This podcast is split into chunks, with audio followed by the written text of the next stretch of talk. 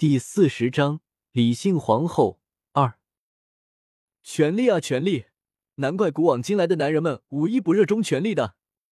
红雪听了桃花的讲述，感慨道：“可不是嘛，你是没看到，那些人的脸变得可是比翻书还快呢。”桃花说完，有些踟蹰的摸着衣袖，似乎还有话要说。红雪瞟了他一眼，道：“桃花什么时候也学会吞吞吐吐的了？有话就快说啊！”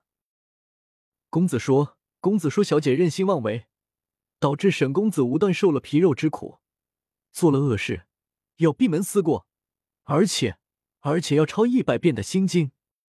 桃花说完，从袖子里拿出了一本心经，递给红雪。红雪接过那本心经，翻了一下，惊道：“你说什么？要抄一百遍？天哪，我还活不活了？”桃花勉强的笑了一下：“小姐，我看你还是好好的抄吧。我家公子虽然看上去温和。”可是发起怒来也怪吓人的，小姐，你就不要为难桃花了。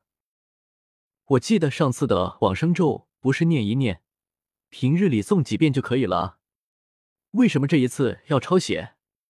你去给你家公子说说，我念一百遍不行吗？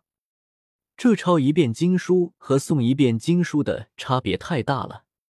我家公子说，小姐，你上次诵了经书之后，没过多久又做了恶事。没有，没有记性。这次要罚抄经书，让小姐你好好的长长记性。桃花一边说着，一边摆好笔墨纸砚，说：“小姐，你就不要为难桃花了，快点开始抄吧。”红雪很不情愿的坐到书案前，拿起笔，心想：不就是抄写经书吗？应付的法子还不是多的是。拜应是教育所赐，应付老师作业的法子可多了去了。公子说了，小姐要好好抄写，不然让他检查出来，要再罚一百遍。桃花似是看出了红雪的想法，红雪啪的把笔拍在案上。桃花，你眼里还有没有你主子我啊？我看你眼里就只剩你家公子了。说着，伸手就要去揉桃花的头发，桃花头一歪，躲了过去，忙跑开了。好小姐，桃花就只有你一个主子啊？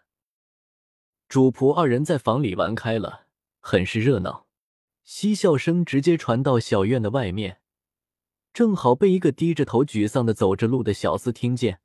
他侧头看了一眼红雪住的院子，摇了摇头：“可怜了我家少爷了，养伤的时候还心心念念的牵挂着他，他倒好，居然过得这么好，还笑得这么开心，真没良心。”可是主子们的事情，咱们做奴才的也管不了啊！